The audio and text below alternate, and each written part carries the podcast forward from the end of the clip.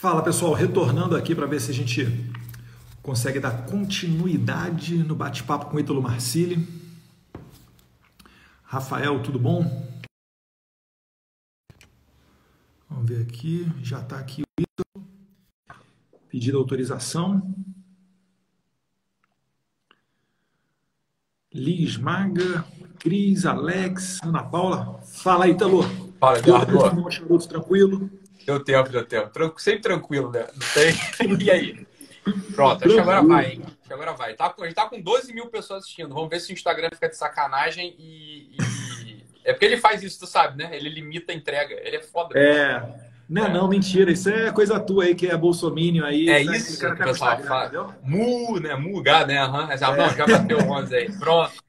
Eu lembro quando eu comecei a fazer live no Facebook, o negócio passava facilmente de 30 mil. Hoje em dia, claro. no Facebook, para passar de 2 mil, tem que ser é, suado, né? É a mesma coisa. Aqui era a mesma coisa. Quando eu tomei o bloqueio, cara, ninguém me encontra, ninguém me acha mais. Você escreve meu nome inteiro, eu não apareço, mas enfim, isso é uma outra história. Depois a gente conversa sobre esse assunto, talvez a gente converse hoje sobre esse assunto. É... Mas, mas... O que eu estava ressaltando, voltando lá ao ponto do, da decisão do Alexandre de Moraes, de impedir a nomeação do diretor-geral é, Ramagem, o presidente hoje, durante a posse do, ministro, do novo ministro da Justiça, André Mendonça, André e do novo AGU, José, José Levi, ele leu dois artigos da Constituição. Né? O primeiro, o artigo primeiro, que todo poder emana do povo, que o exerce através de seus representantes, né, de maneira indireta, no caso nós, ou então de maneira direta, através de eleições, plebiscitos, referendos e assim por diante. E o artigo segundo, em que o presidente fez questão de ler por duas vezes que os poderes são independentes. Aí ele leu duas independentes, em voz bem alta e harmônicos entre si, né, para lembrar, porque foi uma clara interferência. As pessoas começam na internet a levantar até parentes de ministros do STF que foram indicados para cargos nos tribunais de justiça, etc. Eu acredito é, que nesse ponto específico foi uma decisão monocrática do ministro Alexandre de Moraes. Né? O, o, ele tem um, um, repertório, um passado para chegar até a essa posição de ministro do STF, né? que não deixa tão confortável assim para esse tipo de decisão, que carece de fundamento jurídico. Eu não vi, você conseguiu enxergar algum fundamento para não nomear um delegado de Polícia Federal de classe especial que comandava a BIM para ser diretor da PF? Como é que pode Esse... o Ramagem ser bom para a BIM e ser ruim para a PF? Exatamente, Eduardo. Então, só queria retomar o que a gente estava falando aqui, porque acabou perdendo, né? Mas é bom ficar documentado aqui, né? Como o Eduardo estava bem dizendo. O Ramagem, né? O Ramagem não é um sujeito, não é uma revista, não é um sujeito que chegou ontem, né? Não é um primo que era, sei lá, frentista do posto Ipiranga ali da esquina e que agora vai ser nomeado. Não, não, não. Policial Federal de carreira, né? Classe especial, com, com a bagagem nas costas de missões importantes, diretor da ABIN, né? Então, o sujeito que tem. Você pega o currículo do Ramai e fala: olha, se não ele, quem? É, top 5 para nomear, meu filho. Assim, ó, é, ele ali é clara, claramente um sujeito que pode exercer o cargo assim com maestria, pode exercer o, claro, o cargo assim do modo, né, modo bastante específico, né, sólido, etc. Assim, então, pronto, esse é o primeiro ponto. E aí, Eduardo, acho que vale a pena a gente documentar aqui que é aquilo que a gente estava falando sobre a natureza do poder executivo. Né? Na, no poder executivo, ou a natureza do poder executivo é a seguinte: não é para ver debate e briga interna no poder executivo. Né? Seja o poder executivo dos municípios, dos estados ou da federação. Olha, o poder executivo é para executar. Logo, o chefe do executivo nomeia os seus secretários e ministros de acordo né, com os ideais pautados, né, ideais pautados do seu plano de governo que fizeram com que ele fosse eleito. Né? Então, sei lá, mais da metade das pessoas votaram no presidente, no, no, no, no prefeito e no governador. Ora, eles estão devotando a esse sujeito, né, ao chefe do executivo, a, o timão ali para levar a voz do povo adiante, conforme, obviamente, né, conforme essa harmonia entre os poderes, evidentemente, dentro, dentro do poder executivo, e é uma, uma conversa que a gente ouvia com algumas pessoas bastante ignorantes estúpidas mesmo, que não entendem nada de democracia, falando o seguinte: não, mas como é que pode, né? Isso aí é ditadura. Só porque o fulano não concorda e quer fazer o contrário, ele vai ser exonerado do cargo. Falei, meu filho, exatamente essa é a natureza do poder executivo. Ora, se você é diretor da tua. Você é, você é chefe da tua padaria, né? Aí você quer vender croissant e você quer vender, né? Você quer fazer uma padaria premium. Você quer vender croissant, né? Coberto de chocolate, Nutella e donuts de morango. Só que o gerente da tua padaria fala assim: você é bobeira, você que o patrão tá falando, você é merda. Eu quero vender pão francês e mortandela aqui e ovo e ovo cozido. O que, que o dono da padaria vai fazer? Né? Ele fala, olha, meu filho, é que a gente precisa vender croissant. Isso aqui é a padaria. Esta padaria foi montada para ser uma padaria premium. Então a gente vai precisar vender croissant com Nutella. O que, que ele faz se o gerente, se o gerente continua falando, não, vamos vender porra, pão francês com mortandela? Ele fala, meu filho, eu vou precisar te demitir. É isso que vai acontecer. Fala, olha, é, essa é a natureza do executivo, meu Deus do céu. Essa é a natureza do executivo. E o que você perguntou, Eduardo, isso, olha, você pode falar melhor do que ninguém, é o policial federal. Falou, olha, o Ramagem era ou não era alguém absolutamente capaz e competente de estar naquela posição? Além da capacidade técnica, Ítalo, eu vou contar um pouquinho da história que as pessoas não conhecem do Ramagem como que o presidente conheceu o Ramagem e para além disso, né, é, que o presidente conheceu o Ramagem antes dos filhos. Às vezes eu me sinto super poderoso, eu vejo na imprensa assim, porque os filhos nomearam isso, porque os filhos travaram aquilo, porque os filhos. Eu fico assim, meu Deus do céu, se eu tivesse, se eu tivesse metade desse poder, meu Deus do céu. Mas enfim, é, existe um caso. Primeiro, o Ramagem ele fez, é, ele comandou a segurança do candidato que liderava as pesquisas eleitorais para presidente da República em 2018. Isso por si só já é algo para se colocar no currículo. Por quê? Porque ele tem que tomar mil cuidados. Ele tem que fazer, é, coordenar as chamadas, as PRECs, as, pre, as precursoras para ir nos locais, tem que fazer a segurança do presidente, enfim. Imaginem só se o presidente tivesse morrido naquela facada, como que isso aí não seria marcado como um X nas costas dos agentes federais que faziam a segurança do presidente. Mas eu quero falar o seguinte: Certa vez teve um dia que o Jair Bolsonaro estava retornando para a casa dele. Quem faz a segurança dos candidatos é a Polícia Federal. O comboio estava se aproximando da entrada do, do condomínio dele e o presidente falou assim: para que eu vou saudar o público.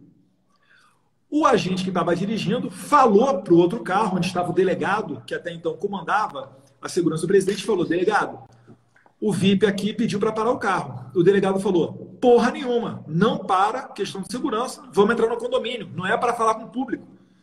O presidente, o candidato Jair Bolsonaro bateu o pé, falou: para nessa porra, quem manda sou eu, eu vou falar com o público. Teu pai é foda, o agente, o agente é foda, parou cara. o carro. Teu pai é foda, cara. Ele abriu, acenou, falou e tal, papapá, beleza. Entraram no condomínio. Quando entraram no condomínio, o delegado foi um tanto quanto, digamos assim, ríspido com os agentes. E determinou, naquele momento, a troca dos agentes por não terem cumprido a missão do delegado, as ordens do delegado. Aí meu pai chegou e chamou o delegado para uma conversa. Falou: vem cá, olha só, quem deu a ordem para parar fui eu. E o delegado falou: mas quem manda na sua segurança sou eu. Aí o presidente falou: já que é você que manda na segurança e pediu para trocar eles e eu estou pedindo para não trocar, quem manda nessa porra como sou eu, quem vai sair é você. O Jair Bolsonaro trocou o, dele... trocou o delegado que, que comandava, tá. que comandava a, a segurança a pessoal segurança dele. dele. E aí é que entrou o Ramagem. Por que, que foi o Ramagem? Porque o Ramagem é um delegado humilde, que se dá bem tanto com a gente quanto com a sua categoria de delegado. Então ele chegou para dar uma apaziguada, para colocar a relação numa boa e não ter problemas. Então esse é o perfil dele que vai além do perfil técnico. Né? É uma pessoa que tem um trato bom, que é bem quisto pela tropa. Então, para quem não sabe, a Polícia Federal tem um racha grande, infelizmente, sim, entre eu delegados. Algum, eu ia perguntar isso em algum momento, Eduardo. Então você já adiantou. Entre tá? delegados, entre delegados, entre delegados e agentes, né? É, sem dar razão para nenhum e nem outro, tá? Eu acho que você consegue enxergar até a razão em ambos os lados. É, aí a gente vai entrar em outra discussão que eu não vou querer entrar, não vou querer entrar no mérito agora, mas realmente é, o Ramagem é uma pessoa fácil de lidar e que eu acho que conseguiria fazer um bom trabalho na Polícia Federal. E interferência foi o que ocorreu no dia de hoje. Interferência é um ministro não permitir que o presidente exerça a sua atribuição constitucional, expressamente constitucional, de nomear os cargos. Você imagina o presidente falar para o ministro que ele não vai poder nomear tal pessoa de chefe de gabinete, ou que aquela outra pessoa não pode ser o seu analista processual. Isso é um total, é um total absurdo. Né? Eu não ficaria surpreso, Ítalo, se o presidente, naquele momento, nomeasse, e aí eu queria ver como é que ia ser, nomeasse o Ramagem passando por cima dessa decisão monocrática expressamente inconstitucional do senhor ministro Alexandre de Moraes. O senhor ministro Alexandre de Moraes está sendo responsabilizado por esgarçar essa relação entre a presidência e o STF. E mais uma vez, eu não vou generalizar o STF, não. Ele está sendo responsável, ele, o indivíduo, ministro Alexandre de Moraes, que, além de tudo, faz as investigações contra as carreatas, dizendo que tem vinculação com as fake news, e foi o mesmo que fez o inquérito para acabar com a circulação da revista Cruzoé. Então, Sim. Vamos ver nos pontos é, aí. É, isso, isso, é uma coisa que é gravíssima e quando a gente olha a balança dos poderes, né, Eduardo? Que isso eu queria. Você começou a falar da, da falando da, da, decisão monocrática e para o pessoal entender direitinho o que é uma decisão monocrática, o que, é uma, que, que ele fez, né? O que, que o Alexandre de Moraes fez. Isso é recorrente no STF. E na minha visão, é isso é o que fere a democracia hoje. Porque olha só, vamos lá. Primeiro você tem o governo, né? Você tem o executivo. Executivo unido, coeso, fazendo né, a tropa andar, fazendo o Brasil marchar, né? Como a gente sabe o que tem que fazer. Dentro da, das câmaras, né, 300 deputados, 50 senadores, bem, lá sim, lá é uma arena de discussão. Né? Lá você tem os deputados das mais, dos mais diferentes é, pensamentos, pensamentos, ideologias, posturas, condutas, enfim, é, é, rabos presos e por aí vai. Né? Então lá dentro é uma arena onde se discute, onde se debate. Né? Lá é o lugar para se debater. O que, que acontece? Então imagina só, você está lá numa arena de debate, né, parlamentar aqui, os 300 deputados lá, porra, se degladiando, vai para o vai Senado, uma lei, né? Bom, apresenta uma lei.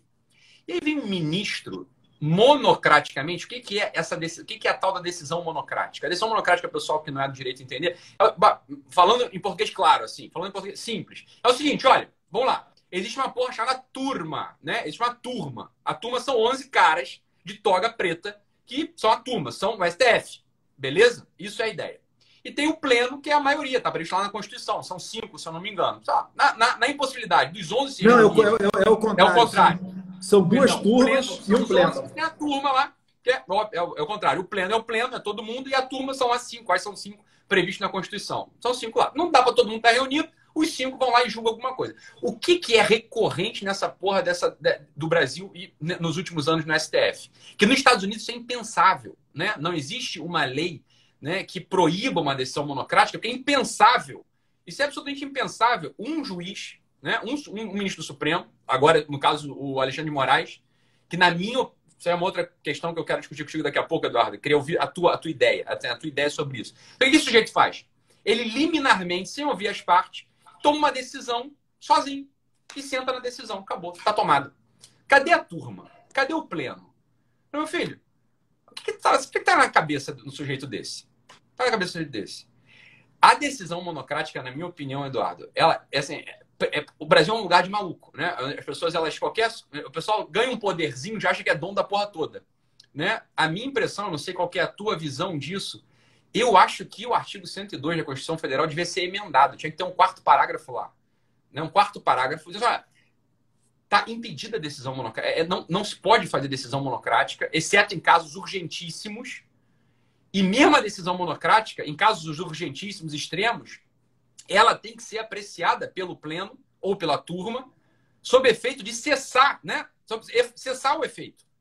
Porque para uhum. essa Aí não precisa de cabo soldado para não precisa de... Fui eu que disse. Fui eu que disse. Foda-se. Fui eu que disse. Foi o Eduardo que falou. Fui eu que falei. Não precisa de cabo soldado, porra. Emenda a merda do artigo 102, caralho. Né? Por que a própria Câmara não faz uma porra dessa? É uma pergunta. É, isso, isso é uma discussão, é uma discussão profunda, mas que nesse momento valeria a pena esse, esse debate, né? É que aquele negócio, é, você parte da presunção de que todos os servidores vão fazer um trabalho compromissados minimamente com a Constituição, né? Então isso que foi feito hoje não está não tá no script. Para mim é uma exceção total, uma exceção que pode dar margem ao presidente nomear. É, é igual ordem absurda. O policial militar recebe uma ordem absurda e ele não cumprir essa ordem absurda, né, não faz dele um bandido. Pelo contrário. Né? Sim. É, mas é, é uma decisão profunda por quê? Porque uma decisão monocrática, às vezes, ela pode ser boa. Né? Sei lá, uma questão, uma questão de saúde, uma questão emergencial. Né? Enfim, a gente vê muito isso aí com relação a planos de saúde, em que pese haver, sim, também muitos exageros nessa área, mas é, É complicado, Ítalo. E eu acredito que essa decisão do Alexandre Moraes ela vai ser revista com certeza, ou pela turma, ou pelo pleno do, dos 11 ministros do STF, com uma grande chance de ser revertida. É, eu não vejo como saudável chegar a esse nível de interferência e tantas pessoas falando: ah, o filho do presidente está sendo investigado, está sendo investigado. Meus caros, eu tenho zero processos no STF. O Carlos tem zero processos no STF.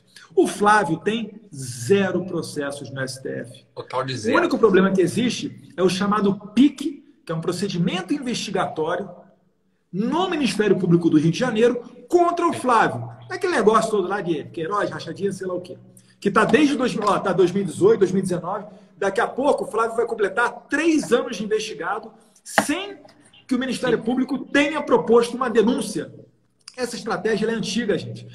Se engana, o que acontece? Por que, que o Jair Bolsonaro ele pede celeridade tanto na apuração do caso dele quanto na apuração do caso da Marielle? Sim. Porque não interessa ao presidente, o presidente que não tem relação nenhuma, não interessa a ele ficar a todo momento, imprensas inescrupulosas como o Globo, tentar vincular ele ao assassinato de Marielle. Quem era Marielle? Todo respeito, mas quem conhecia Sim, Marielle exato. Franco? Exato, exato. A vereadora do Rio de Janeiro, com o interesse que nós teríamos.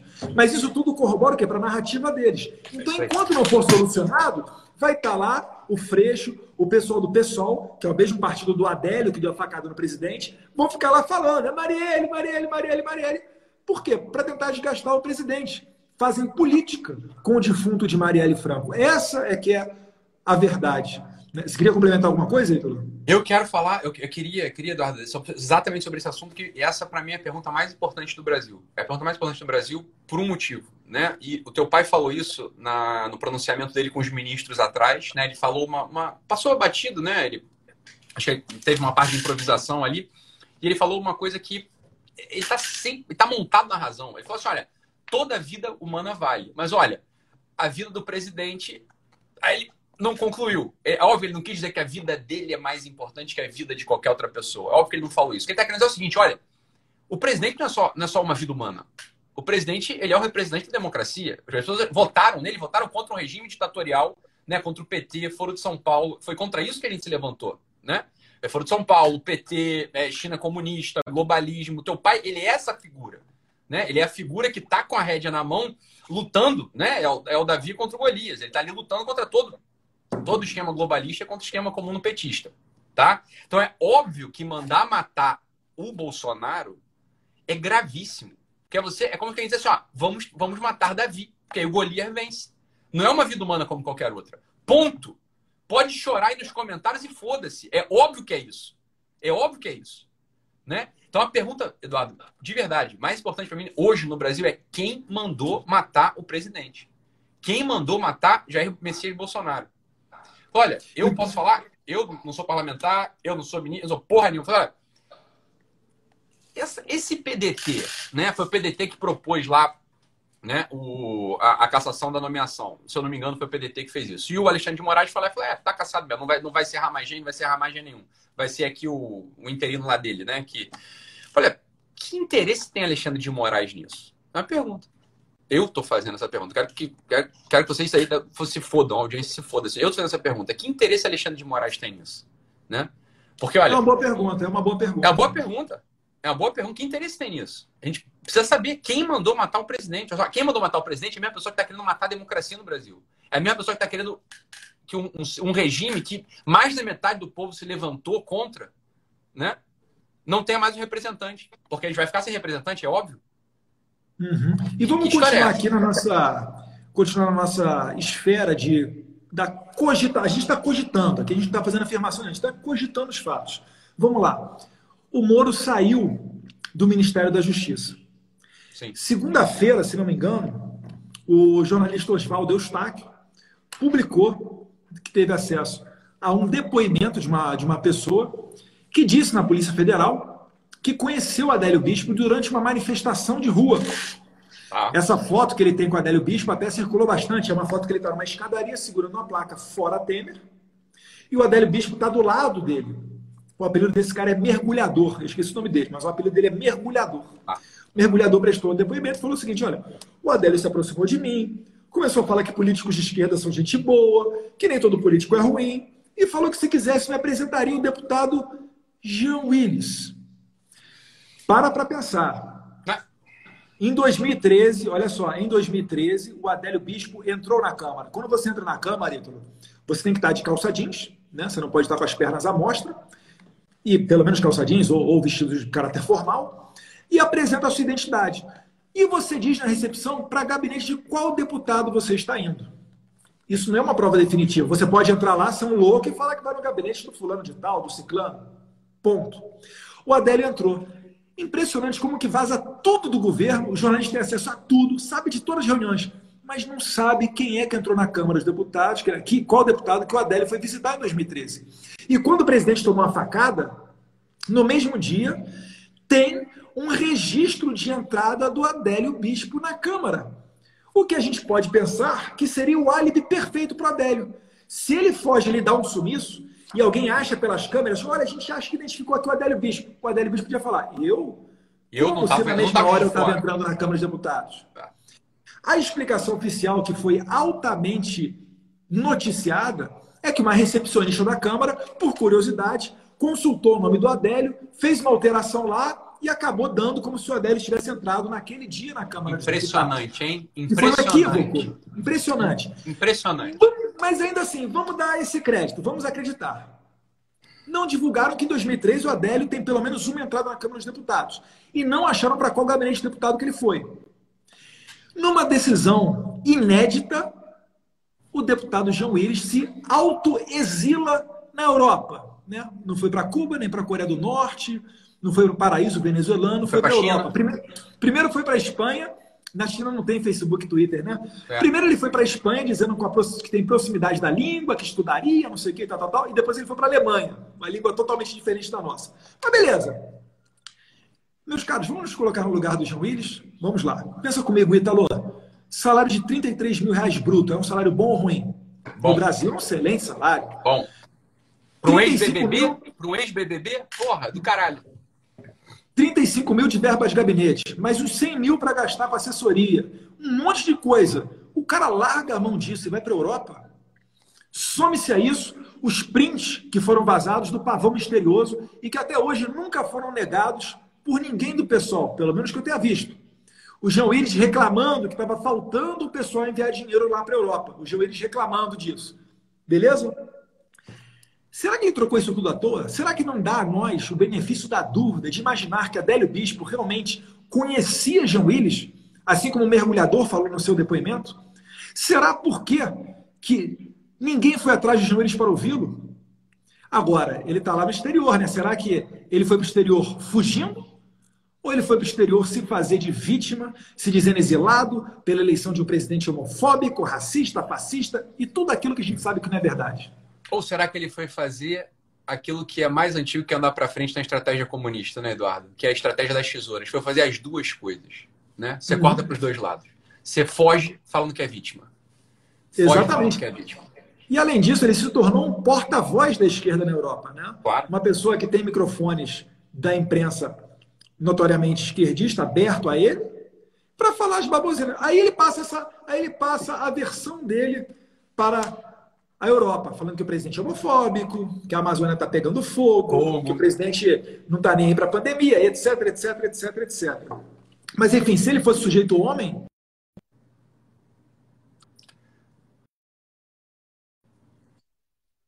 Independe da sexualidade dele, ele prestaria os devidos esclarecimentos, porque a barra está bem ruim para ele e as dúvidas são cada vez, cada vez mais, mais cabeludas, né? É muito cabeludo isso. E, e é, é, duro falar, né? A gente está falando de conjecturas. Agora, vamos lá. E, esse, a investigação está na esfera da Polícia Federal. Está na esfera Sim. da Polícia Federal. Né? E o, olha só, o Moro saiu sexta-feira. Na segunda-feira teve o depoimento do mergulhador trazendo essas novidades. Será que uma coisa tem relação com a outra? Será que, é, de repente, não tem ninguém preocupado, achando que está desguarnecido sem né, é, com, Costas com quentes, medo, está né? Com medo da mudança do Ministério da Justiça, da diretoria geral da PF, e quis mostrar que não, olha só, estou investigando, olha, eu vi essa pessoa, até essa novidade. Será que isso daí Olha, Eduardo, também não tem fundo de. Não tem. É, que, é, a, é a pergunta que eu me faço. É a pergunta que a gente faz, a pergunta que quem está atento se faz, né? Sua conexão, cadê o João, cadê o Jean Willis? Por que, que ele foi foragido, foi fugido, né, do Brasil? Fugiu, né? Abandona, né, o que ele falou, olha, ele foi lá, né, né? É, portador, da porta-voz das minorias, etc. Deixou as minorias para lá. Foi o que ele fez. Primeira coisa, né? Não é sujeito homem. Não honra a palavra. De respeito né? total com seus respeito eleitores. Com seus eleitores. Não honra. Né? Hoje, se voltasse de verdade, né? É, não seria eleito síndico do prédio. Não seria eleito síndico do prédio, porque não é sujeito homem não tem palavra. As pessoas votam nele e falam: não, não, não, não, tô com muito medo. Tô com medo. Falo, medo do quê? A criminalidade, ó, homicídio diminuiu 20%, meu filho. Inclusive homicídio homossexual. Incluindo homicídio homossexual. Né? Diminuiu 20% no Brasil, assim, nos primeiros dois anos de governo. Então, ó, meu filho, é, é um medo histérico. Para começar, é óbvio que não é isso. Medo, você é um parlamentar, o sujeito é parlamentar, segurança, medo de quê? Né? É medo de quê? Será que tem medo? Medo do quê? Medo de descobrirem alguma coisa que não é bom, que não pode ser descoberta? E aí que está o ponto, Eduardo. Olha, na minha visão, né, sou, sou, sou povo, aqui estou falando como povo, né, como povo. A minha visão é a pergunta mais importante nesse momento do Brasil e que mi, minha impressão é que é o que a Polícia Federal tinha que. Só, top one. Eu fico imaginando qualquer país, né? Assim, imagina uma Alemanha, imagina os Estados Unidos, dão uma facada no Trump nas eleições. Meu filho, não vão sossegar até descobrir a cor da calcinha da avó do mandante do, do, do, do crime. Pessoal, isso é óbvio. Porque isso aqui, isso aqui é atentado. Isso aqui é atentar contra a democracia, porra. Isso aqui é gravíssimo. O cara me aparece com três advogados, um deles pegando seu jatinho particular. Pegou um advogado com jatinho particular para defendê-lo. Antes, o Adélio tinha ido em Santa Catarina visitar o clube de tiro que eu e o Carlos costumávamos frequentar. Quem foi? Seus... O Adélio? O Adélio foi no clube de tiro em Santa Catarina, deu uma aula de tiro. Supostamente ele parecia uma pessoa que estava buscando é, o cargo de vigilante foi ter uma instrução de, de armamento e tiro no clube de tiro que eu e o Carlos frequentávamos. Inclusive, nessa data em que o Adélio esteve lá, era uma data para o Carlos ir ao clube. O Carlos ele aterrissou em Florianópolis e o normal é ele ir para o clube, porque ele tem amigos lá. Só que ele foi para o hotel descansar. E se ele tivesse ido ao clube naquela data, ele teria cruzado com o Adélio, porque era na exata hora em que o Adélio estava tendo a sua instrução de tiro. No depoimento depois, o instrutor de tiro que deu essa aula pro, pro Adélio, até falou que é, agora ele consegui, depois da facada ele conseguiu conectar as coisas, né? Mas que o Adélio a todo momento olhava para a porta do stand. É um stand indoor fechado. Alguém, é, gente foi militar, parece que alguém entrava. Exatamente. Isso tudo com o Adélio desempregado. Ele tinha quatro celulares, laptop, estava hospedado em Juiz de Fora e o presidente, vai lembrar, ele rodava o país inteiro. Então você. Que louco que é esse, né? Que está lá de olho para ver onde é que o candidato vai estar, vai no clube de tiro, pega voo, enfim. Cartão de crédito internacional, advogado. Desempre... Exatamente, desempregado cartão de crédito, desempregado é, se matriculando em curso de tiro, desempregado viajando no Brasil. Mas que história é essa? Pô, Olha, até. Eduardo. Muito mal contado. Para dizer para a minha, a minha é que a gente precisa dizer que é mal contado porque a gente, né, não é, a gente não é o establishment, né? Porque essa história é muito bem contada. Essa história é muito bem contada. Essa história assim, ó, é, é sabe aquela coisinha de, de coisa de criança, ligar os pontinhos e fazer a forma de uma baleia? Essa história é muito. É. Os pontos assim, ó, os pontos total, os pontos estão aqui. É não tá difícil. Não tá Mas difícil. não tá, ó, porra. Não tá, que a gente não pode falar. Então a gente tem que dizer, tá mal contado. Mas ouça, quem tá ouvindo a gente falar, saiba que a gente tá falando exatamente o contrário, né? Eu, eu, perdão, Eduardo, eu estou falando exatamente o contrário, né? Essa história é muito bem contada. Os pontos eles estão aqui, ó, claros como estão claros como a constelação do Cruzeiro do Sul. Você olha, você pronto, teve uma estrela, você viu uma cruz ali. Tá claríssimo, meu filho. A coisa tá clara. E repara só, o, o vereador lá, o Toninho do PT, morreu, beleza, encerraram o caso. Celso Daniel, rapidamente a esquerda falou oficialmente que se tratou de um crime comum, mesmo ele tendo sido torturado. E não precisa ser legista para saber disso, né? A pessoa só tem hematomas, só consegue ter hematoma o corpo que está vivo, circulando sangue. Óbvio. Se você tiver morto e te der de pau no seu defunto, no seu cadáver, você não fica roxo. Não tem sangue é circulando, óbvio. não fica roxo. Simples assim. Exatamente. Exato. E as oito últimas pessoas que tiveram contato, do garçom ao médico legista ao coveiro, que tiveram contato com o Celso Daniel, morreram. A família dele foi se exilar na França. Mas foi um crime comum. Já no caso de Jair Bolsonaro, rapidamente, lobo solitário, um maluco, psicopata, um lobo solitário, que tinha cartão de crédito internacional, viagem para lá, etc. Enfim, não dá para engolir essa história, gente. É claro que tem mais coisa por trás disso. E a gente fica realmente querendo saber o que, que motivou, porque eu não vejo argumento jurídico, o que, que motivou o ministro Alexandre de Moraes a impedir a nomeação do delegado Ramagem. Enfim, parece até que não querem é, que o presidente consiga ser o presidente, né? Então é, é lamentável essa situação. Eu queria só terminar esse assunto falando que uma pessoa comentou, né? Ah, o Ramagem está sendo nomeado para ajudar vocês, os filhos do Bolsonaro. Meus caros, é, já falei aqui que eu não sou réu na STF em processo nenhum. Inclusive, se Deus quiser, em breve, tá para anunciar o trânsito em julgado do único processo que eu tinha lá, da Patrícia Leles, né? Outra maluca Meu Deus, é. Eu, eu, nem lembrava dessa história. Meu Deus, exatamente. Mas enfim, daqui a pouco tem uma boa notícia com relação a isso. É... A Patrícia foi pega lá nos Estados Unidos, dando trambique também. Foi, foi, foi. Foi fazer besteira lá, só que lá o couro come, né? Diferente daqui um pouquinho. Rápido. Rápido. É... Não tem como. Então, ah, mas o inquérito das fake news. Meus caros, fake news. No máximo, mas olha, bem no máximo, o que, que se pode ter no meio desse embrólio, dessa confusão? Crime contra a honra. Crime contra a honra é calúnia, injúria, difamação. São crimes de, eu acho que chama a ser enquadrados com menor potencial ofensivo, se não, são crimes de penas muito baixas, acho que varia de, de um a três anos a pena desses crimes, e que no Brasil não dá sequer cadeia, quanto mais se o condenado for é, primário. primário. Então, vocês vejam só, o ministro Alexandre Moraes está botando suas energias nos inquéritos sobre fake news. Fake news. Ele está movendo força da Polícia Federal para atender a isso. Com qual interesse? Enquanto no Brasil a gente ainda tem várias mortes por dia, tráfico de drogas, problemas das fronteiras, violência contra a mulher, pedofilia, e você concentra seus esforços em crimes contra a honra, é um pouco, é um pouco estranho isso. Mas agora, eu não estou sendo investigado.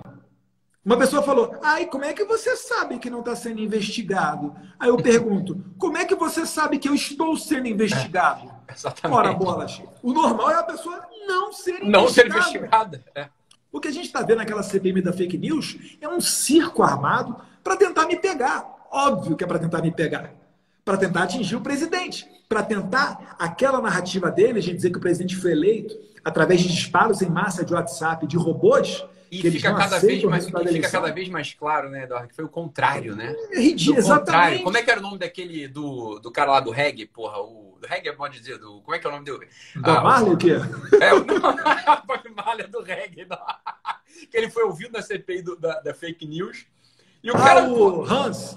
O, porra, Hans o nome do cara é genial. Hans, porra, só no Brasil. Hans River. Cara, esse Hans cara foi demais, cara. Ele foi demais. Ele foi, foi demais. demais aquilo, porque foi demais. Porra, dava risada. Não é possível, cara. Não é possível. Você, né? você reparou, Ítalo? Ele chegou naquela CPMI ali para encher a moral do PT. Porque uhum. ele já tinha trabalhado pro Rui Falcão do PT. Exatamente. O Rui Falcão tava... conta a história e fala, não, é que não foi assim, não. É que é o contrário disso aí que vocês estão falando. Eu falei, porra. Não, foi, foi demais. E o Rui Falcão tava tão, o Rui Falcão tava tão à vontade que antes de começar a, CPI, a, a, a sessão, o, Rui Falcão, o deputado Rui Falcão, que inclusive é fundador do PT, chegou no Rangiver e falou: E aí, Rangiver, tudo bom? De qual periferia que você é? Qual favela que você é? Aí o Rangiver, e o que, que eu quero, irmão? Só porque eu sou negro? Que porra é, é essa? Preconceituoso aí, pra caralho. Aí o caldo começou a entornar. Entornar, exatamente. Aí chegou no depoimento, o Rangiver, que estava sob juramento, tá, gente? Ele foi depor sob juramento. Se ele falar alguma mentira ali, ele pode ser responsabilizado em crime, coisa que a Patrícia, a Patrícia Campos Melo lá não fez. E aí o Rangiber começou a falar: olha, eu fiz disparo em massa assim, para a campanha do PT, para a campanha do Henrique Meirelles, porque eu quero um profissional. Se pagasse ele, ele fazia ele faria, o negócio. Pronto, e faz. Exatamente. E aí ele desmontou o Rui Falcão, porque o Rui Falcão já tinha falado que jamais tinha feito isso, que não sei o quê, que tá, tá, tá, que o negócio é quase legal, e depois ele mudou a versão dele. Ou seja, o Rui Falcão mentiu na CPI. Mentiu. Mentiu. E vale lembrar que por mentir numa CPI, Eduardo Cunha foi caçado na Câmara Exato. dos Deputados. Cadê a isonomia? É isso aí. Ia chegar, eu ia chegar lá. Cadê a cassação do Rui Falcão? Essa aqui é a pergunta. Exatamente. Cadê a cassação do Rui Falcão? É que Exato. é o seguinte, Ítalo, para você, você propor alguma coisa no Conselho de Ética, você precisa de um partido. Por exemplo, quando eu paro no Conselho de Ética, é porque algum partido me representou. Normalmente o PSOL, o PT, algum desses partidecos aí. Como a gente não tem partido, né? A é. nossa líder é a Peppa Pig, né? o presidente é o Bivar, que se tornou desafeto do presidente Jair Bolsonaro.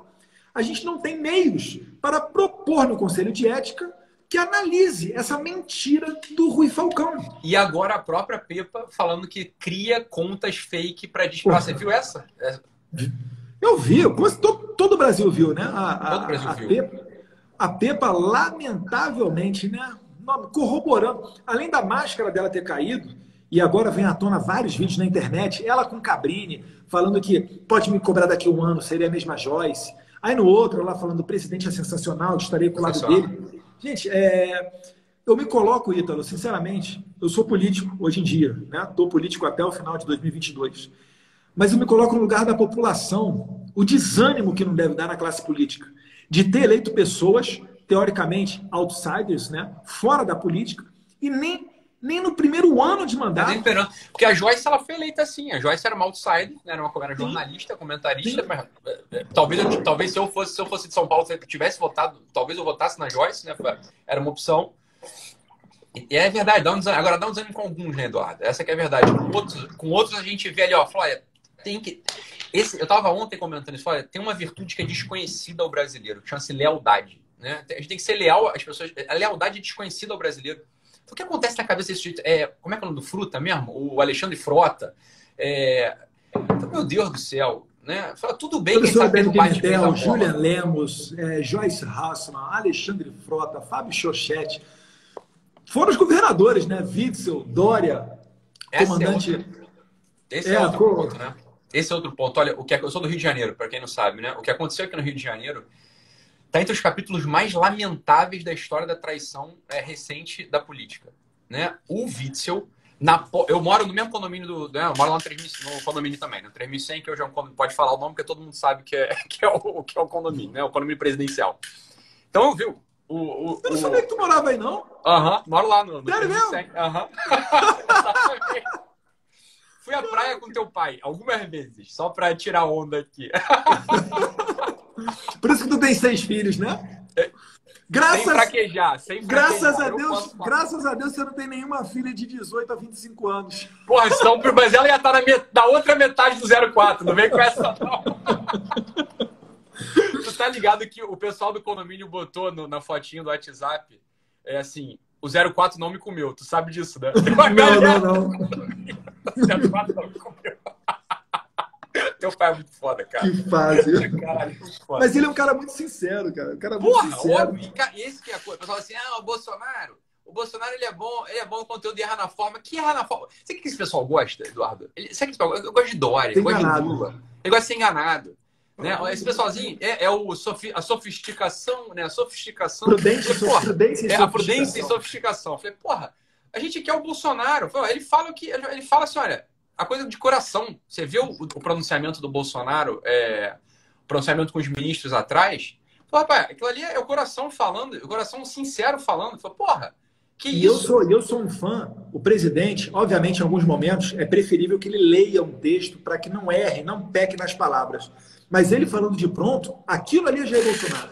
Ele é falando claro no quebra-queixo é. na saída da alvorada, aquilo dali é que é o Bolsonaro não é, não é desvalorizando, mas ele lendo um, um, um, um texto, um teleprompter, fazendo aqueles comunicados em, em, rede nacional de televisão, aquilo lhe parece um, um robô às vezes, né? É, é claro, ele imagina. muito mais confiança falando de pronto, como ele fez na saída do, do ministro Moro. Deixa eu aproveitar aqui, Tom, só abrir um parênteses, mandar um abraço aqui para o Brasil Resistente, que é um perfil que eu sigo, e também para a Carolina Detone, que a gente estava falando Carol. em Santa Catarina.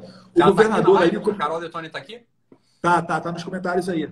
Também é muito atuante na CPM da fake news e foi trocada, né? Quando a Joyce virou líder, ela foi trocada, foi. lamentavelmente. Um abraço aí, Carolina Detone. É... Mas o presidente é muito mais sincero quando ele fala de pronto. E naquela saída ali, em que o ministro da Justiça, é... lamentavelmente, saiu do governo, vale, vale destacar, destacar alguns outros pontos, que é o seguinte: quinta-feira, vários deputados é, perguntaram para a assessoria do Ministério da Justiça se era verdade o que a Folha havia publicado, que a Folha deu em primeira mão a demissão do Sérgio Moro.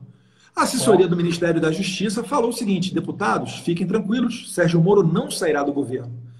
Como a gente está acostumado com a Folha falando fake news, o que, que a galera fez? A galera foi para a rede e falou: Folha fake news e tal, tal, tal, beleza. Quando foi no dia seguinte, ainda se esperava uma reunião entre o ministro Sérgio Moro e o presidente Jair Bolsonaro, coisa que, inclusive, até a Carla Zambelli, de maneira é, sozinha e proativamente, estava tentando promover, mas ainda havia essa possibilidade de reunião entre o Sérgio Moro e Jair Bolsonaro para tratar de um nome em comum para a diretoria-geral da PF. O Moro preferiu fazer uma coletiva de imprensa e depois vazou os áudios da sua afilhada Carla Zambelli, a Isso, qual ele foi padrinho de casamento, para a Globo. O que que fica aqui, gente? É, isso daí foi muito negativo para o Sérgio Moro, que todos nós temos como ídolo né, e como referência no combate à corrupção pelo que ele fez na Lava Jato. Trabalho técnico e corajoso. Isso é inegável e não tem como a gente dizer diferente disso do passado do ministro Sérgio Moro. Mas ele mostrou ali que existem mil maneiras de você sair do governo. E não é vazando coisa para a Folha e para a Globo que você sai de uma maneira digna. Então foi lamentável esses fatos. Os deputados que falaram que a Folha é, divulgou uma fake news, eles estão certos. Talvez, se o Sérgio Moro tivesse comprado com o presidente Jair Bolsonaro e chegado a um nome de consenso para a DG da Polícia Federal, talvez ele não tivesse saído do governo. E aí teria se concretizado a fake news da Folha, né? Da Seria Folha. Uma barrigada. Né? Claro. Mas é, as peças elas vão se ligando. Eu acredito que quem sai atirando, como o Sérgio Moro fez, tem uma pretensão política. Claro. Eu inicialmente achava que ele não teria pretensão política. Ele, falou, já... né? ele falou isso, inclusive, mas tudo bem. É, isso não tem, não tem, eu acho que também não tem problema. Ele, bem, tomou gosto pela coisa política. Agora, não tem problema. Não tem problema. Agora ele vai sair atirando. Agora, agora, Eduardo, agora como analista de comportamento, né? É... A postura do o que, o que o Sérgio Moro fez, mais uma vez a gente tem que falar, não é coisa de sujeito homem, né? Não é coisa de sujeito homem. Né? Se a gente, ó, você me contrata né, para um, um cargo de confiança. O, o Moro era o top 3 ali, né? Era tri, um dos tripés de confiabilidade e credibilidade do governo. Né? Você me chama para um, um, um, uma pasta fundamental, fundamental, uma pasta fundamental. Todo, tudo é importante, a gente sabe, mas olha, a pasta fundamental, porra, anticorrupção, crime, crime grave, contra o crime organizado, uma pasta fundamental né, para o plano de governo. Você não tem uma reunião com o presidente, olhar no olho e falar, presidente, é, muito obrigado, foi, foi bom o tempo que eu tive aqui com o senhor. A gente tem algumas divergências que, na minha percepção, são insolúveis, são inconciliáveis. Quais? Quais? Essa é uma pergunta, né? Quais e por quê? Né? Você fala, fala olha, esse é, esse é o jeito honroso de sair. Né? Como que diz uhum. o seguinte, olha, como que diz assim, olha, vou até com quem até pede permissão. Eu gostaria de reunir a coletiva, de fazer uma coletiva de imprensa para anunciar os motivos. Agora, fazer o que ele fez, chance traição. O nome é traição. Se eu fosse um jornalista, eu escreveria um livro hoje cujo título seria Desmoronou. Esse seria o título do livro, Desmoronou. né? O Moro, o Moro desmoronou. Assim, é isso que ele tem um passado interessante, né? Ok, bateu no PT. E essa é uma coisa que o pessoal que é oposição falava, Eduardo, que vale a pena também. Eu posso levantar suspeita que for, foda-se. Né? A, a, a, oposição batia nisso. E a gente falava, não, né? Porque, óbvio, você está vendo um homem batendo no PT, fala, óbvio, você está do lado dele. Agora, cadê o pessoal do PSDB na Lava Jato? Isso é uma pergunta também, né? É, então, são, são perguntas relevantes que muitas outras pessoas também fazem, pode, pode ter certeza disso. Né? É, eu ia comentar, pô, esqueci, eu ia falar aqui, esqueci agora. Ah, outra coisa. O pessoal que fala, ah, mas o Jair Bolsonaro deu carta branca para o Moro. Sim, deu carta branca para o Moro. Mas a proposta pela qual o Jair Bolsonaro foi eleito e aprovada por 57 milhões de brasileiros, qual que era? Era uma proposta de defesa da família, contra o aborto, é, a favor do armamento, dentre outros. Agora você imagina, se ele desse carta branca para o ministro Sérgio Moro e ele botasse Ilona Zabó dentro da sua pasta, como botou que não Como botou graças à pressão popular e exato, porque o presidente, né? ó, é, teve exato, que desenrolar. Exato, né? Mas, assim, pra, na nossa percepção de povo, Né? Só, ok que Elon Zabal não ficou um dia lá, não ficou. Mas ele botou, na, na nossa cabeça do povo, assim, ó, o Sérgio Moro botou. Só não conseguiu botar porque, porra, né? Uhum. Vocês tiveram É tipo, vocês, vocês deram carta branca para o Jair Bolsonaro ser presidente. Ele vai e bota o Lula de ministro. Né? Pô, imagina. É, mal comparando, é, é isso. É mal... Porque é uma. Agora, é, é a mesma imagina, é, a comparação perfeita. Botar Ilona Zabó lá é a mesma comparação. Abortista, é... porra. Não, é tudo. Desarmamentista.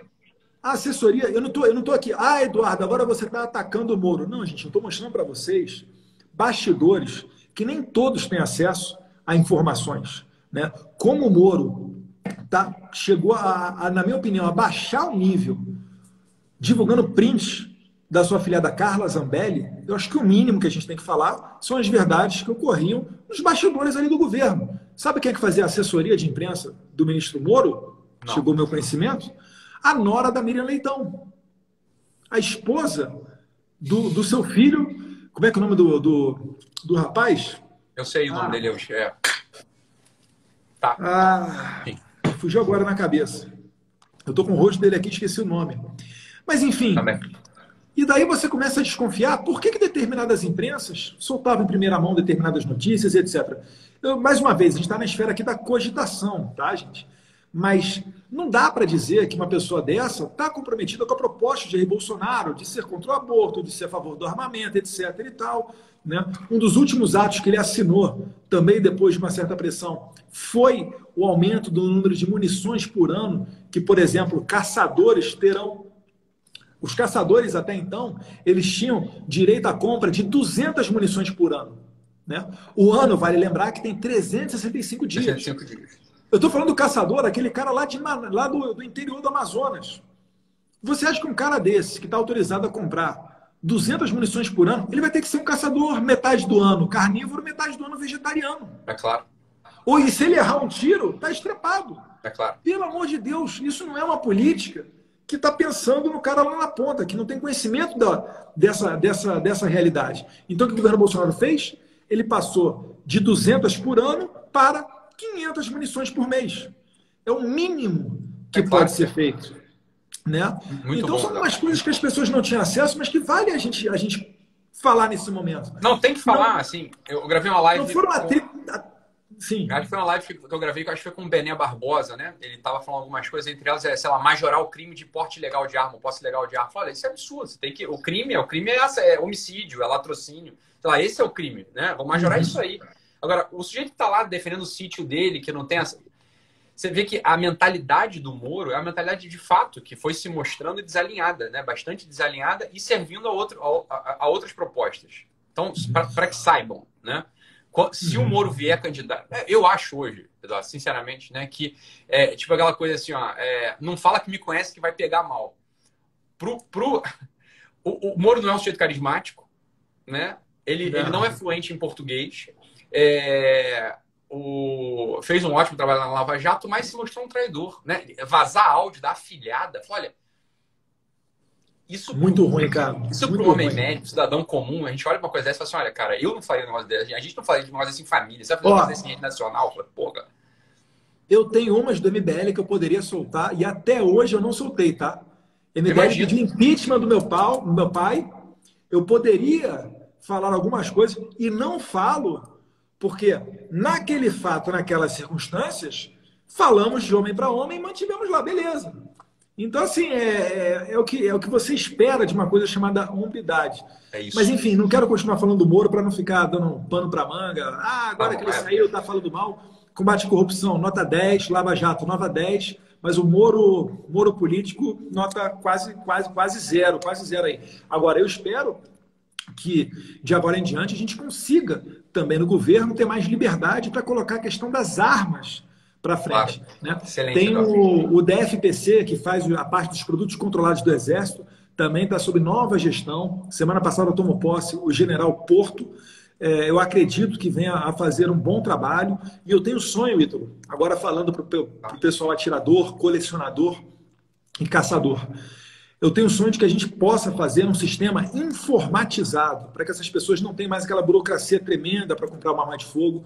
O presidente está falando que vem novidade por aí, com relação a tributos para os agentes de segurança e forças armadas para importar armas de fogo. Então, aos poucos as coisas vão melhorando. E isso daí é essencial. Por quê? Porque, Ítalo, eu vivi no tempo da Dilma. E nas reuniões que nós fazíamos dentro do Colog ou qualquer outra é, relacionada aos militares que tomavam conta dessa pasta, vira e mexe, a gente esbarrava com o seguinte argumento: deputado, a gente gostaria de colocar adiante essa questão das armas, mas a presidente Dilma Rousseff é desarmamentista e a gente tem o nosso limite. Eu entendia, mas agora o presidente é o Bolsonaro e o céu é o limite para as armas. Tá. Não tenha dúvida Ótimo. disso. Eu Ótimo. acredito que Ótimo. cada vez mais a gente vai ter mais liberdade para isso e passar a mensagem para a criminalidade que o cidadão está armado. Toma cuidado que, se for para entrar na casa do cara, pelo menos vai, vale pode, ser, pode, ser, pode, pode ser, ser surpreendido. É, que, que é uma das teses do Benem, que o elemento surpresa está ao contrário hoje em dia. Né? O elemento surpresa, ah, o elemento surpresa, o elemento surpresa é o inverso. O, o bandido não acha que ele está armado. Se ele estiver armado, ele vai ficar enquadrado na dele, né? Isso é, isso é óbvio. E outra coisa, mais do que isso, né? Isso é uma coisa também que é, pessoal, né? Enfim, Ninguém compra uma arma desejando atirar em alguém. Ninguém faz uma coisa dessa. Tudo que você quer é chegar aos 90 anos e falar assim: graças a Deus, eu nunca precisei usar essa 12. Ainda bem, eu não precisei usar essa 12. Olha, isso acontece num país, isso acontece numa situação na qual as pessoas estão armadas. Porque se você não está armado, você vai ter precisado usar uma 12 algum dia. Agora, você tem uma 12 na tua casa, tem uma pistola na tua casa, você tem um revólver na tua casa, olha, provavelmente você não vai precisar usar mesmo, porque eles sabem. Né? Vai, vai, virar o quê? Vai virar crime da Argentina. Como é que são os crimes da Argentina? É roubar carteira, bater carteira. Falou, tá bom, é, esse é o crime que a gente gosta. Esse é o todo mundo. A minha, a minha visão é a seguinte, assim, eu não acho que bandido bom é bandido morto. Bandido bom é bandido desarmado. Né? Ele faz o quê? Ele vai bater tua carteira, né? Ele rouba teu carro. É, foda-se. Agora, o bandido. É claro, você não tem, você não tem a, a força oposta e mais do que isso. Né? E mais do que isso. Mais do que isso. Quem gosta de população desarmada quem gosta de população desarmada, historicamente, né, são regimes ditatoriais. Isso, é, isso, é, isso é, é claro. Qualquer pessoa que tenha um uhum. mínimo de noção histórica, quem gosta de população desarmada é ditador. É ditador. Né? O presidente que não é ditador, o presidente que é eleito pelo povo e que é povo também, ele quer a população armada. Isso é, uhum. isso é, isso é líquido e certo. Mas a gente vê aí, ó, Venezuela, que o Viva Rio foi lá ajudar a fazer campanha de desarmamento. Desarmamento. Desde 2012 é, é, é, proibido a comercialização de armas de fogo. Em determinado momento, Hugo Chávez ele importou em torno de 100 mil fuzis AK, um AK-47, a Kalashnikov, da Rússia. Entregou para suas milícias, os chamados coletivos. Os coletivos e também o pessoal ali da Guarda Nacional Bolivariana, os amiguinhos dele. Vai tentar resolver a situação lá na Venezuela agora. O negócio é, é complicadíssimo. Outros democratas, notórios democratas, que desarmaram o povo. Hitler desarmou os judeus. É, é, é o que eu ia falar. É, exatamente. Mao Tse-tung, Stalin, Pol Pot, Fidel Castro, né? Então, e, e, o Lula aqui no Brasil, vale lembrar, a posse do Lula foi dia 1 de janeiro. No segundo semestre desse mesmo, no mesmo ano, o que, que eles votaram? O Estatuto do Desarmamento. Quem é que aprovou? Os deputados no auge do mensalão, que depois em 2005 veio a ser desbaratinado. Então vejam só, né, que não é uma coincidência, gente. Desarmamento não tem, tem muito pouco a ver com a preocupação com a sua segurança pública, ou nada. Desarmamento é, é um controle social.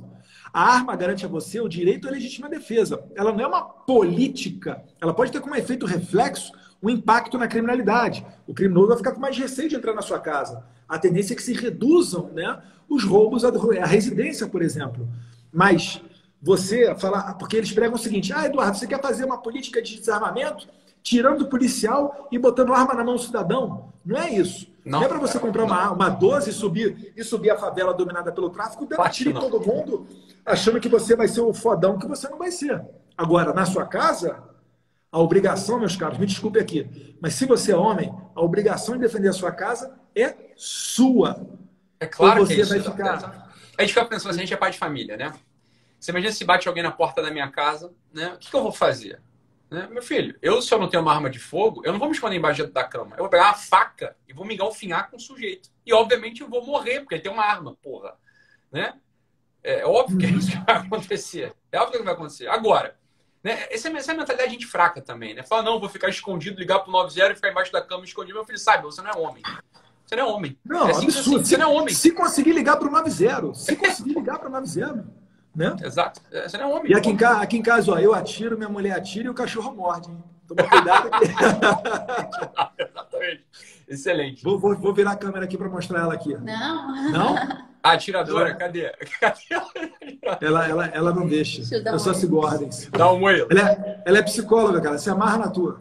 A próxima live a gente faz junto, Luísa. E aí? Ó, parabéns pelo bebê, hein? Psicóloga é muito chato, hein? Por favor. tu é dos bons, então por isso que eu te sigo. Obrigado, obrigado aí. Muito Mas bom, tô, tô em casa, a gente tá conversando aí, ó. Preparado. Aliás, é óbvio, pô. O... Deixa, eu até, deixa eu até desmuniciar aqui para não ter erro. Tá, sou. Eu comprei essa arma aqui. Pô, não quero botar um número de identificação dela. Tá, é, tá. bota o. Beleza. Eu comprei essa arma aqui e a foto de eu postando essa pistola foi uma das mais curtidas do meu Instagram. Dos últimos dois anos tem como você ver essa informação, né? Você bota os dois, os posts dos últimos dois anos. Ah, mas... O de maior alcance foi com a arma, porque o brasileiro ele gosta de arma, ele tem interesse por arma. A nossa cultura é armamentista. A gente passou a ter uma cultura desarmamentista depois de 97, quando a FHC deu o primeiro passo com a primeira lei desarmamentista, e depois o Lula jogou a pá de cal em 2003 com é, os mensaleiros. Mas se você parar para ver, a gente está tendo uma geração, os mais novos, eles têm preocupação. Eles falam, pô, como é que vai ser se todo mundo estiver armado? Vai ter uma discussão de trânsito, o cara vai puxar arma. Meus caros, primeiro, não vai puxar uma arma numa discussão de trânsito, porque do outro lado pode ter um cara armado. Claro. E você não precisa nem imaginar essa hipótese. Basta você perguntar para o seu pai como é que era no tempo dele. Exatamente. Quando ele entrava numa loja, chegava na. O Jefferson fala na Mesbla, né? O Benê Barbosa também. Você chegava na loja e falava o seguinte: ó, tá aqui a minha identidade, eu quero esse revólver aqui. Quero um 38. E, e, e, acabou, cara. E acabou. E tá cheio de matéria aí dos anos 90, 80, mostrando é, pessoas, mulheres na área, na área rural, que evitaram problemas com criminosos por estarem, às vezes, só com arma de fogo. Só de exibir a arma. É, ou claro. dar um tiro pro teto. Você te recua. É, Isso é um problema. Isso é um problema. O vagabundo gosta de conforto e de tranquilidade. Ele não... É. eu, eu falo pra minha mulher aqui, ó, se entrar alguém aqui em casa, dá um tiro no teto. Eu quero ver se o Vai pular, ele vai que ele mandado para te matar. Aí é complicado. Aí tem que dar um tiro no Mas, Exatamente, é, mas dar um tiro. mas não vai na casa. Você está entrando na casa, você é o ladrão. Vamos supor. Você vai entrar na casa. Você, blá, blá, blá, você vai entrar nessa casa? Não vai. Não Claro vai. que não, exato, não vai. Exatamente. O, e o, o Brasil é um país conservador ainda, né? É um, é um país pró-vida, né? armamentista, é, quer as liberdades individuais. Esse É Joaquim Teixeira. É, isso, isso, é, isso, é, isso é nítido certo, isso é, isso é claro, isso é claro. Né? Então é óbvio que eu, eu vejo com muitos bons olhos a saída do ministro Moro né? nesse, nesse, campo, nesse ponto aí do desarmamento, porque obviamente ali o decreto, o, o estatuto né, propôs ele reduzir de seis para duas, falou, olha, porra, pegou todo mundo de surpresa. A- Eu a- queimei as- a língua. Essa daí. Não, mas você não tinha. Mas, Eduardo, francamente falando, vai falar o quê? É, a gente não tinha como saber. Eu também queimaria. Eu- eu- óbvio, todo mundo queimou a língua, né? Só só quem, só quem sabia mesmo não queimou a língua. Né? Uhum. Né? Pegou de surpresa. Foi pego de surpresa, não foi? É, Foi o, eu lembro que nas discussões o Benê é, postou criticando que o decreto de janeiro, né, o primeiro decreto do presidente Bolsonaro sobre armas, que teria previsão de cofre. Aí eu falei, Benê, decreto do Bolsonaro com cofre, como é que é? Tá, tá, tá de brincadeira, Tá informado, Benê. Eu- a gente chegou a discutir com ele nas redes e no final das contas o Benê- tinha razão. Eu, eu pedi desculpas para o Benê publicamente. No CIPEC eu reafirmei as minhas desculpas ao Benê. É, e a gente tem tudo uma crítica, porque é o seguinte: não adianta nada. Se alguém entrar aqui em casa nesse momento, você tem que ter a arma de prontidão para utilizar ela. Né? Você não pode, você não tem como chegar, bandido, altos, licença, É, vou é, ali pegar de- a minha pistola e já volto, tá? Espera um pouquinho, porque eu estou seguindo a lei. Você que não está seguindo. Não existe isso. É, não. Então, a gente a é arma no cofre pô. é joia de família, porra. Serve pra quê? Pra nada. Porra. Para mostrar para os serve- coleguinhas que não vai na tua casa, pô. É. Não, é, não é esse o objetivo. E, e eu acredito que agora, então, a gente tenha um espaço para conseguir falar, para conseguir colocar adiante as políticas. Né? Por vezes eu sou muito criticado, tomo essa porrada por coisas que a culpa não é minha, mas eu me movimento nos bastidores para colocar adiante essas pautas de, de arma, né? É, e eu acredito que, se Deus quiser, a gente vai ter boas notícias em breve. Porque claro, essa foi a vontade dos 57 milhões de brasileiros. É isso que, é isso que eu ia falar, né? Quer dizer, você teve 1 milhão e 800 mil votos, se eu não me engano, né? Foi, porra, histórico, né? Foi uma votação histórica. Teu pai, porra, com uma campanha...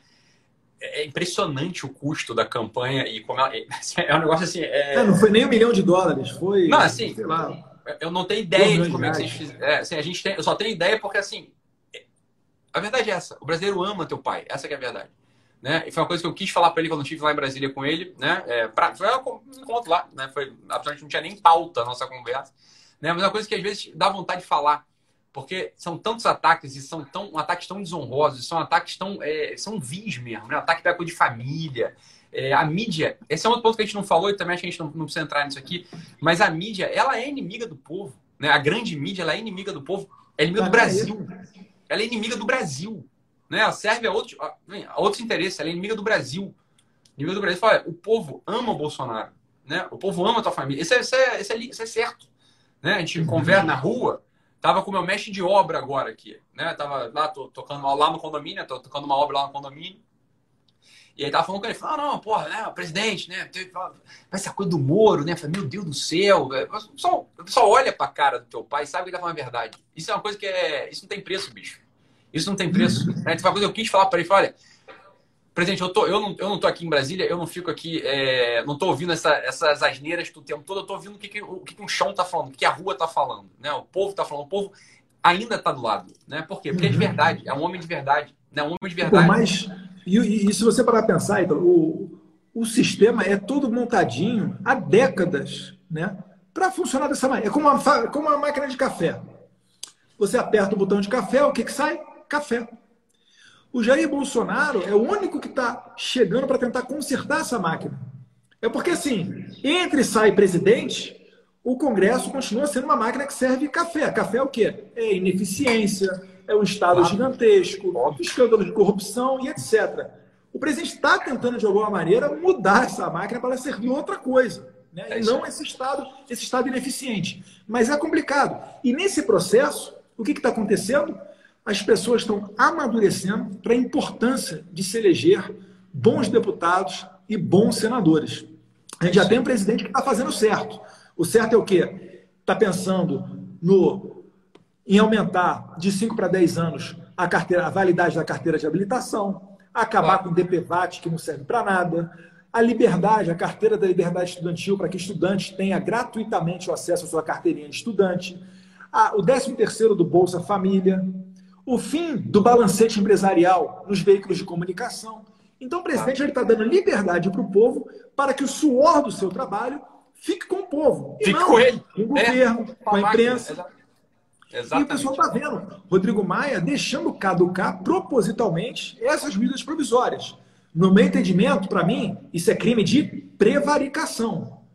Mas esse processo todo que causa ranhuras, dá ferimentos, trocação toda.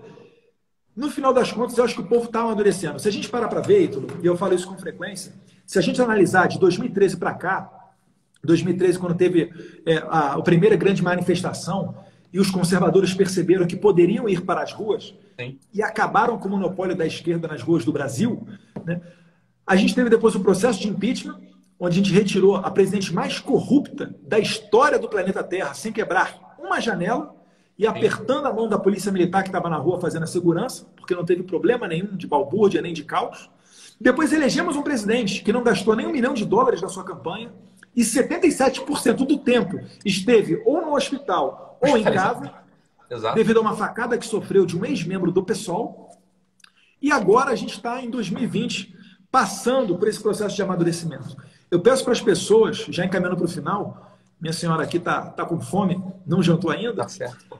E tá grávida, então final, tem que respeitar. É, tem, se já era assim, senhora, agora então é que. Óbvio, agora. Deus. Mas a gente está passando por um processo de amadurecimento. Eu peço às pessoas que elas não esmoreçam, porque é, é assim mesmo, gente. Fazer o certo sempre é mais trabalhoso. Seria muito mais confortável se entregar ao sistema e é não ia ter problema é, com a imprensa. É esse que é o. Esse que ia é o... ganhar melhor, ia ter muito mais mordomia, mas olha, sinceramente, é, é, que assim, eu, tô, eu sou suspeito para falar porque eu estou de perto olhando tudo. O que o presidente envelheceu desses anos para cá e a porrada que esse sujeito homem aguenta, meu, meus caros, é para muito poucos, é para muito poucos. Você tem que ter uma, uma vocação espiritual, você tem que ter um, um quê a mais para não para não esmorecer, né? Para você superar. Eu me arrisco a dizer que a geração do nem nem, essa geração criada pelo PT, olha, o pessoal não aguentaria não. É claro que não, é claro que não, é claro que não. A gente olha. Olha, Eduardo, muito obrigado pelo trabalho que a tua família tá, vocês estão fazendo, de verdade, né? É... Não, valeu, Ito. Teu pai. Eu vi, eu vi, eu vi a foto sua aí com seis filhos lá com a camisa, com a camisa do Bolsonaro. a minha mulher tinha saído por retiro, aí eu fui lá fora, comprei a blusa, bati a foto de todo mundo e publiquei. foi, foi, foi assim. Foi lá no condomínio, inclusive. Mas olha, Pô, muito obrigado mesmo. O, enquanto a mídia estiver falando mal de vocês, é porque vocês estão no caminho certo, isso aí não tem a dúvida, porque ela é inimiga do povo. Né? E, e a grande coisa é essa. A mídia hoje é a instituição mais em descrédito. Né? Ninguém acredita na coisa. Eu chamo o Jornal Nacional de é, show de fofocas do Bonner. Né? Aquilo ali é o show de fofocas do Bonner. Eu nem é... vejo mais, sinceramente, eu não vejo mais. Porra, eu fico sabendo da repercussão como? nas redes sociais. Não tem como, exato. Tem o que, como. Eu, que eu assisto é no YouTube, eu ainda assisto Siqueira, né? É claro. Uma vez ou outra aí um jogo de futebol e o Chaves e Chapolin. Fora isso. E pronto, acabou. Foi exatamente só essa porra mesmo. um outro programa só ali. exatamente. Porra, muito obrigado. Acho que foi. A gente ah, beleza, aí. Foi isso aqui. É, um monte de assunto, óbvio, né? O Brasil é infinito e os temas eles não param de aparecer. A gente focou em algum Sim. aqui foi. Muito bom, Eduardo. Beleza. Perfeito, Vitor. Obrigado pela força e um abração. Eu que agradeço. Fica com Deus aí. Abraço. Tchau, tchau. Tchau, tchau. Até mais. Tá aí, pessoal, bate-papo bacana. Ítalo Marcili, né? Quem não segue o Ítalo ainda, manda ver aí, que é um perfil sensacional. É, agradecendo a força de todos vocês aí. Renildo, Renilda Nóbrega, Marilene, Vanessa, desliguem as TVs. Isso aí, Vanessa. Você pode ver, né? Se você for nas redes sociais e comparar qualquer desses perfis aqui, eu estou vendo aqui o Brasil Resistente, que está é, comentando muito, né? Tem eu falei do perfil aqui do, do Joaquim Teixeira. Faz o comparativo entre esses perfis da internet e os perfis da grande imprensa, do G1, né, da Folha de São Paulo, e percebam como que eles são pequenininhos nas redes sociais. Parece que uma boa parte, não todos, não, a Rede TV tem um trabalho bom de rede social, né, o Siqueira também, mas boa parte da grande imprensa eles não conseguiram fazer essa migração do monopólio que eles tinham da informação para a internet. A internet deu voz ao povo e quebrou esse monopólio da imprensa, que é dominado pela esquerda, uma boa parte dele, né? Dominado pela esquerda, que saem essas pérolas maravilhosas, né? Uma ampla divulgação da questão do porteiro, tentando vincular Jair Bolsonaro aos assass supostos assassinos, que não foi comprovado, né? Da, da Marielle, como se houvesse algum tipo de interesse, pelo amor de Deus. Né? Então, a gente hoje tem, tem a internet agradecendo aí as mais de 10 mil pessoas que estão que nos assistindo. Isaac, capitão de 77. Olavo sempre tem razão. Obrigado, Nascimento. Esdras, um abraço. Rodrigo 576. Mu para você também, Rodrigo. Alencar, Moro Traidor. Siqueira demais. Obrigado, Daniele. Siqueira também muito bom, gosto dele. Parabéns, obrigado, Cláudia. Direita Minas Passos, beijo na Elo e na Bereta, tá dado o Direita Minas Passos. Logo antes da pandemia, eu tinha um compromisso marcado com o pessoal do Direita Minas, o Cabo Júnior Amaral, Nicolas Ferreira, Bruno Wengler, Cabo Caporeso, todo mundo aí de Minas Gerais, para visitar Uberlândia, não era Uberlândia e Uberaba, não, era Uberlândia e esqueci outra cidade, qual que seria de Minas. Mas, enfim, é, a, passando essa questão da pandemia, podendo novamente ter, ter as reuniões, a gente vai voltar a se falar para a gente cumprir com essa agenda. Né? Floripa, um abraço, Pires, Vanessa Pires de Floripa, um abraço, Naila Suelen, força aí, obrigado, Sandro. César Casco, estou aqui, Direita Minas Patos de Minas, né? Obrigado, Direita Minas Passos. Parabéns, Edu, Felipe. É isso aí, pessoal. Espero que vocês tenham gostado. Né? É, desse bate-papo, ressaltando mais uma vez que a gente está na nossa liberdade de expressão. Ouvimos muitas críticas né, da, da atitude, da decisão monocrática tomada pelo ministro Alexandre de Moraes, críticas muito fundamentadas e, na minha opinião, uma total interferência desnecessária do judiciário no executivo, no presidente da República. Então, espero que isso se sane o mais breve possível e que o presidente volte a ter suas atribuições normais para nomear o diretor da Polícia Federal, o delegado federal Ramagem, porque currículo e serviços prestados é o que não falta nessa pessoa. Beleza? Um abraço, pessoal. Fiquem com Deus.